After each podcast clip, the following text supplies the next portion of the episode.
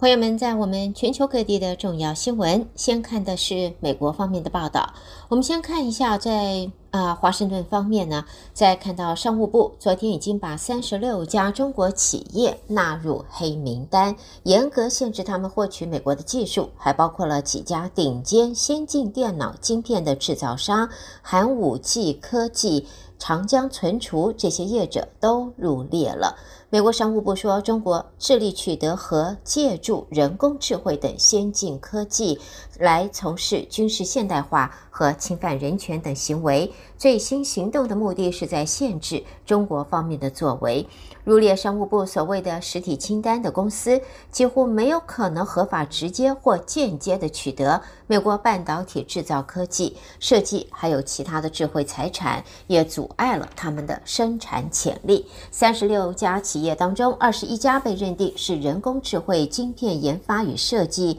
行销和贩售的主要公司，而且和中国国防部门紧密相关。七家企业与中国军方发展极音速和弹道飞弹系统有关联。好，另外呢，在对莫斯科方面呢，美国昨天制裁俄罗斯金融服务产业和俄国商人波塔宁，就俄罗斯入侵乌克兰加强了施压莫斯科当局。根据报道，国务院在声明当中说，华府对俄国最富有人士之一的波塔尼和他的妻子，还有成年儿女，包括另外游艇国际罗杰斯呃罗斯集团实施了制裁。国际罗斯集团则是波塔尼控制下的投资控股公司。六十一岁的波塔尼，他就是俄罗斯啊。呃这是诺里尔斯克镍业公司最大的股东，而诺里尔斯克在今天倒是并没有被列入制裁的对象。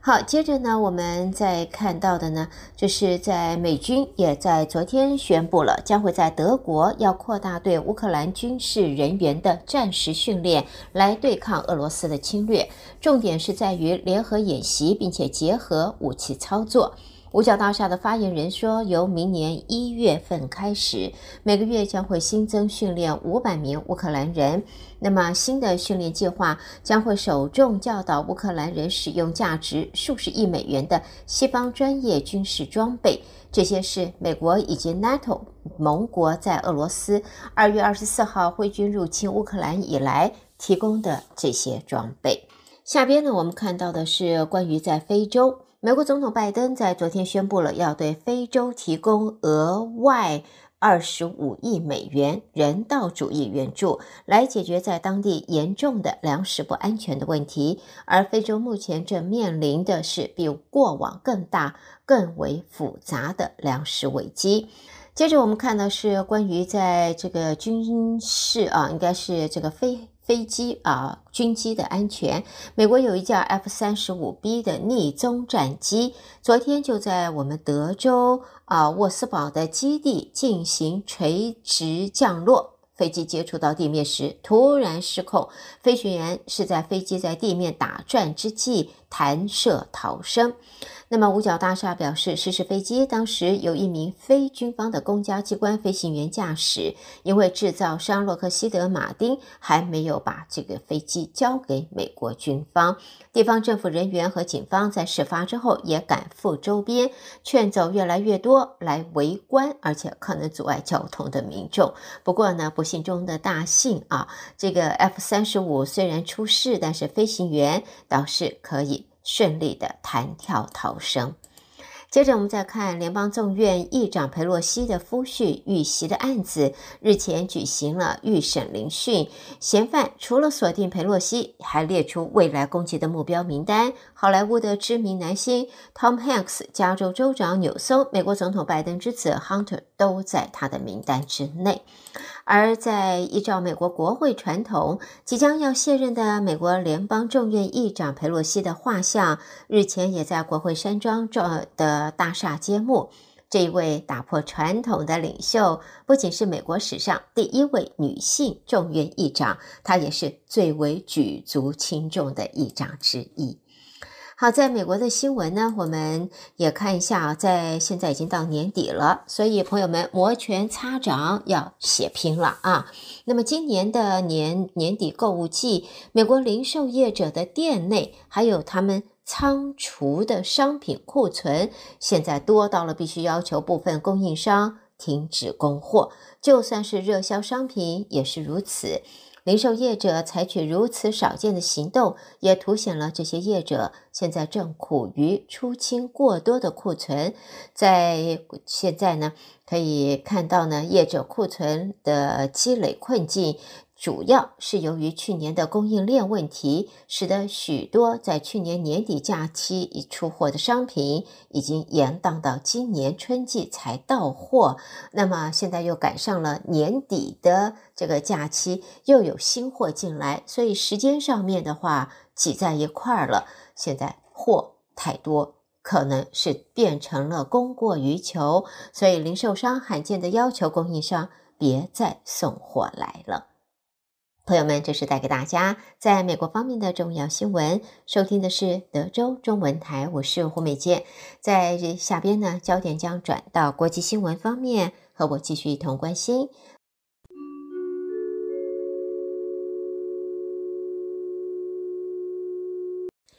在我们国际方面的新闻，首先看到欧洲中央银行。在昨天调升利率零点五个百分点，也就是两码，比先前升息的幅度是要小。尽管呢，在欧洲央行强调利率仍然必须要持续大幅的调升。设在德国法兰克福的欧洲央行也呼应了美国联准会和英格兰银行的决定，将三大主要利率调升到百分之二到二点七五的区间。所以呢，在现在我们看到欧洲方面，欧洲央行往上调升利率，英格兰银行也升息两码啊，那么啊，达到了百分之三点五。现在呢，这是十四年来的最高点，也是要用此来缓和通货膨胀的飙高。这是英格兰银行一连第九次的升息，升幅和美国联准会在呃日前升息是相同的。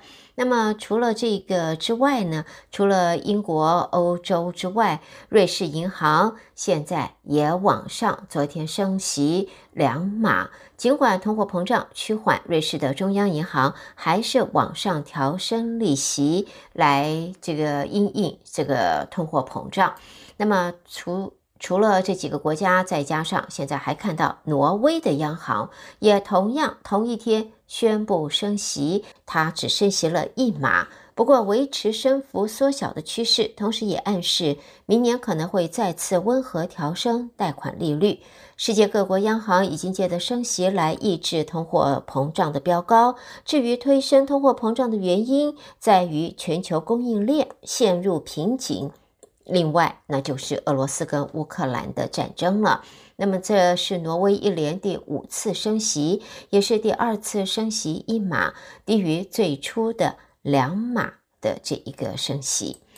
好，其他方面的新闻，我们看一下英国来自伦敦的报道。英国的国防参谋长拉达金他示警，也就是说，一旦北极冰层融化大幅的缩短欧洲和亚洲之间的航行时间，他认为中国军力将会更为容易地投射到大西洋。因此透露呢，英国或许有必要在印太区域常态部署航空母舰，成为盟军航舰打击群的核心部分。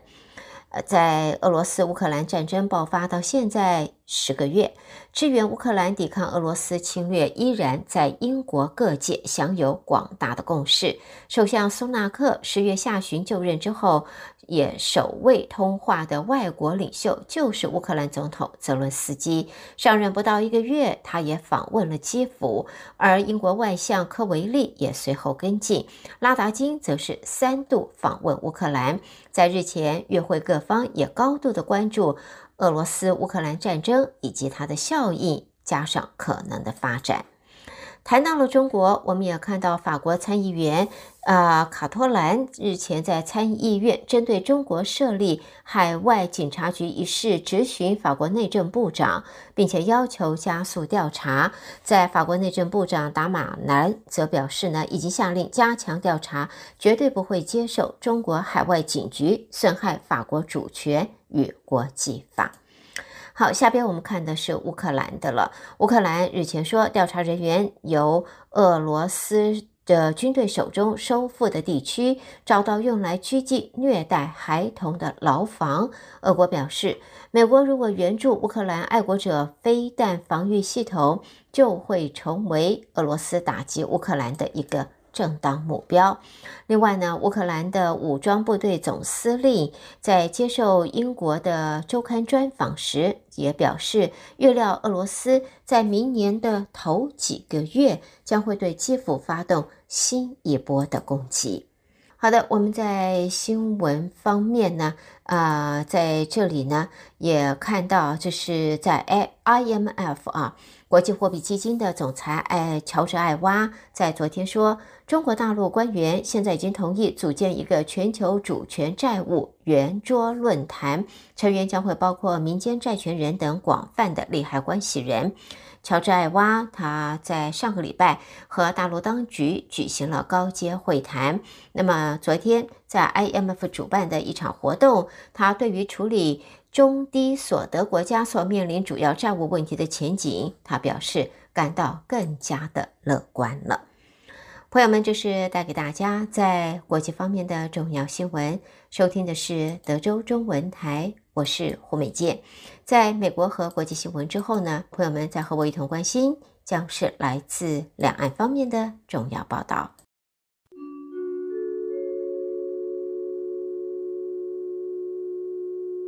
第一个呢，就看到在疫情方面，中国放宽防疫管制，疫情大爆发啊。根据在微博方面啊，呃，在广传北京某私立医院内部会议的录音，院方高层是说，放宽之后，当前首波严峻疫情只是开端，至少还得经历四到五波。那么，并说千万不要给病患服用会伤肝的莲花清瘟。所以呢，在现在疫情在中国现管控放放松之下，一下子现感染的人数啊往上增，有一个爆发大爆发的这一个担忧。在现在中国本土疫情持续延烧之下，德国、美国驻中国大使馆都在昨天到现在相继宣布暂停签证的业务。美国驻上海等四个外地城市的领事馆也同时。一并暂停签证业务，而且何时恢复还要另待通知。那么，中国工程院院士钟南山则在昨天透露，中国第十版的 COVID-19 诊疗方案与防控方案即将要推出。新版方案有利于在积极防疫的基础上发展经济。钟南山昨天下午在这一个。演讲当中，那么做了上述的表示。那么根据在中国媒体报道，中国在七号发布优化防疫新十条之后，现行的 COVID-19 第九版诊疗方案和防控方案，其中许多措施明显不符合当前的防疫现实。所以呢，第十版的 COVID 诊疗方案和防控方呃防控方案的话，就钟南山表示即将要推出了。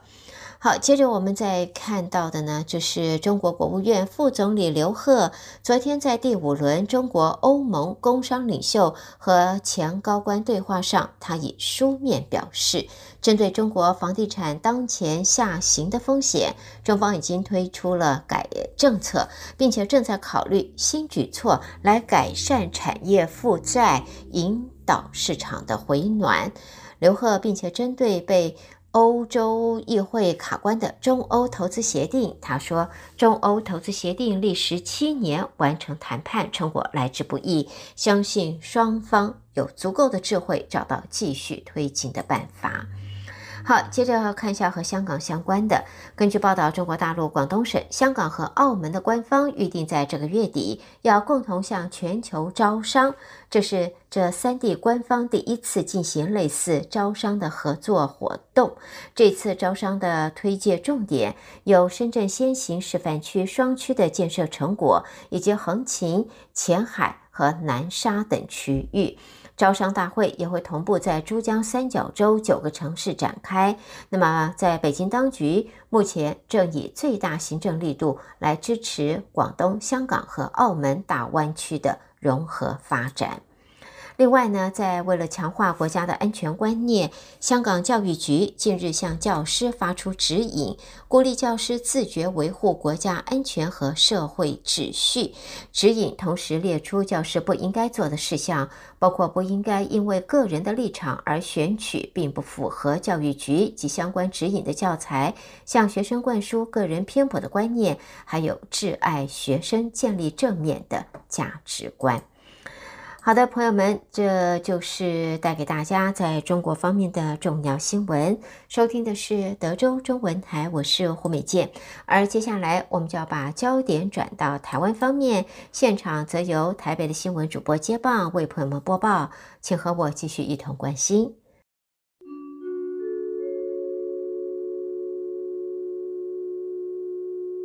德州的听众朋友们，早安，我是中央广播电台陈子华。现在提供给您台湾今天的相关消息。在共和民主两党的支持之下，美国参议院十五号通过二零二三财政年度国防授权法案，国防预算达到创纪录的八千五百八十亿美元，比拜登总统提出的多出四百五十亿美元。其中授权未来五年提供台湾一百亿美元军援，但是授权法案仅明定支出的项目。实际拨款的金额要视后续拨款的法案而定，最终巨额数字仍有变数。而美国参院议员以压倒性的八十三票赞成、十一票反对通过国防授权法案，这是一项年度必须通过的法案，为五角大厦制定政策。众议院已经在上个礼拜通过的这项法案，接下来将送往白宫，等拜登签署之后生效。而台湾国防部则是回应。诚挚感谢美国国会展现强劲支持，推动友台法案。此举有助确保印太区域和平稳定，将持续依敌情威胁以及自我防卫需求，有条不紊地强化建军备战工作。外交部则表示，对于美国国会两院两党以此重大立法作为，再次展现对台湾一致、坚决且强烈的支持。外交部表示由衷的感谢。蔡英文总统在今天上午在总统府接见了日台交流协会会长大桥光夫。总统表示，台日伙伴关系持续的深化，希望日本继续支持台湾参与国际组织以及加入 CPTPP，并且在面对全球威权主义扩张以及后疫情时代的挑战时，期待台日在国防安全、经济、贸易以及产业转型等领域都能够持续开创新的合作成果。总统说。面对全球威权主义的扩张以及后疫情时代的挑战，我们也期待台湾和日本在国防、安全、经济、贸易以及产业转型等各个领域呢，持续的开创新的合作结果成果。而大桥在致辞时表示，蔡总统近几年执政下，除成功的应疫情之外，台湾半导体产业的重要性也广为世人所知，而台海安全情势也受到了国际社会关心。台海和平稳定对日本以及区域的安全保障极为重要，因此日相岸田文雄和美国总统拜登及与其他国家领袖会谈时，都有强调台海和平稳定的重要性。即使是和中国领导人会面时，也有强调。另外，行政长苏贞昌在下午也接见了日本台湾交流协会会长大桥光夫。苏贞昌表示，中国威胁区域和世界和平，看到日本对此表示关切，这非常重要。他也期待日本能够对台湾参与国际发挥影响力。苏贞昌以俄乌战争为例指出，如果台湾周边国家也能像日本这样表达关切，他相信中国不敢轻率侵略台湾。而大桥光夫则是表示，对台湾想要加入跨太平洋伙伴全面进步协定 （CPTPP），日本愿意跟台湾继续保持合作，解决有关的问题，希望能够帮助台湾加入。大桥光夫并且表示，台湾关系非常友好，世界各国应该学习台日的关系，共同解决问题。他并且表示，G7 会议明年将在广岛举行。日本首相岸田文雄认为，绝对不能再使用核武，因此明年岸田也会对此发表展望，希望能够得到台湾的理解和支持。民进党主席补选将在明年的一月十五号投票，在今天是党主席补选领表登记作业的最后一天。民进党在校表示，登记作业顺利完成，仅有副总统赖清德一人领表登记参选党主席。身兼民进党主席的蔡英文总统在九合一选举结果出炉之后，辞去党主席职务，由高雄市长陈其迈代理党主席，并定于明年一月十五号进行党主席的补选投票。民进党党主席补选登记作业在十二号到十六号进行。赖清德十四号委托前文化部长郑丽君领表登记参选党主席。民进党校表示，党主席补选领表登记作业顺利完成，共计只有赖清德一人领表登记。北检侦办高虹安涉诈领助理费案，在昨天传唤了高虹安以及男友李中庭、办公室主任陈焕宇、助理王玉文等人。检察官六月复讯之后，在今天凌晨将高虹安改列为侦资案被告，预令新台币六十万元交保。另外，检察官预知陈焕宇、王玉文新台币十万元交保，李中庭及证人黄玲慧均无保请回。对此，民众党立院党团总召邱成远在监呼吁，检调不要政治办案。他也质疑民进党想借高虹安案转移九合一败选焦点。邱成远说。那现在目前，民进党经过九合一大选之后的一个败选，其实整个的民意对于阁揆的不信任度是创新高。那目前内阁总辞的民意的回应，这个民进党也迟迟还没有来去做相关的一个呃当机立断的动作。所以这个部分是不是有让人家觉得有这个在转移焦点的一个部分？我想大家必须要把主轴拉回到立法院来。而对高虹安司法案件的发展，媒体询问民进党立院党团总召柯建铭的看法，并且追问高鸿安是否能够顺利就职，党内是否已经在讨论新竹市长补选等问题。对此，柯建铭表示，外界不要见缝插针，他只有一句话，就是尊重司法。柯建铭说：“你不要在咱们见缝插针，好不好？现在已经这就是用尊重司法就好了。好，这是没事。好。”我帮你怎么看？说高红安现在六十万元交保，那是不是有政治的目的？为了让他可以？你都不必问这些问题哈。我只有一句话，叫尊重、尊重检调、尊重司法。而国民党立委洪孟凯则是表示，任何的案件侦办标准都应该一视同仁，不要有政治办案。国民党立委陈映真也表示，检调搜索有其必要，但是在会期间粗暴的对待国会议员，有待商榷。国民党立委赖世宝则表示，看起来秋后算账的味道很浓，但是他还是尊重司法。立法院会在今三读修正通过了《公务人员退休资遣抚恤法》第九十三条条文，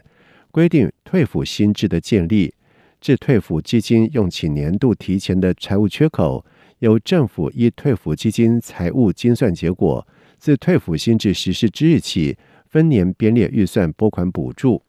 立法院会在今三度通过《公务人员个人专户制退休资遣抚恤法》，规定二零二三年七月以后出任公务人员的退抚新制，由确定给付制改为确定提拨制，并且设立个人专户，提供多元化的投资组合。此外，三读条文规定，公务人员在任职期间与政府共同按月拨缴退服储金费用，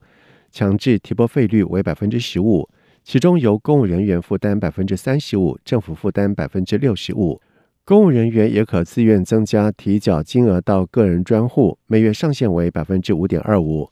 提缴退补除金费用不计入提缴年度薪资收入课税。中央银行宣布升息半码，行政院长苏贞昌在今召开了会议，拍板继续补贴清创以及纾困振兴贷款、就学贷款、劳工纾困贷款因升息所致的利息。央行利率连四升，冲击到贷款的族群。苏贞昌在会中拍板继续补贴相关的政策性贷款利息之后，教育部也发布新闻稿表示，在学生的就学贷款不会因为这次升息增加的利息负担。毕业生如果还款有困难，符合一定条件，也可申请缓缴本息。劳动部也发出了新闻稿，表示，应央行宣布升息半码，劳工纾困贷款贷款利率由百分之二点零九五提高到百分之二点二二。但是为了减轻劳工的负担，只要一月正常还款者，劳动部将全额补贴升息半码的贷款利息。另外，经济部也表示，对于已经申请青年创业以及启动金贷款和受严重特殊传染性肺炎影响发生营运困难事业资金纾困振兴贷款的旧有贷款展延、营运资金贷款以及振兴资金贷款且享有利息补贴的业者，像是中华邮政公司定除利率也调升半码，经济部将配合调整利息补贴金额。桃园机场旅客转机将不再免费。桃园机场公司总经理范孝伦在前表示，未来将会针对每名转机旅客收取新台币五百元的设施使用费，但是因为后续程序繁琐，上路的日期还没有决定。过去仅入境旅客会收取机场付费五百元，转机客则是免费。日前，交通部民航局局长林国显认同民进党籍立委刘世芳提出的转机付费的建议。并且着手规划收取相关的费用。以上就是今天台湾的相关消息，提供给听众朋友。接下来把时间交给主持人。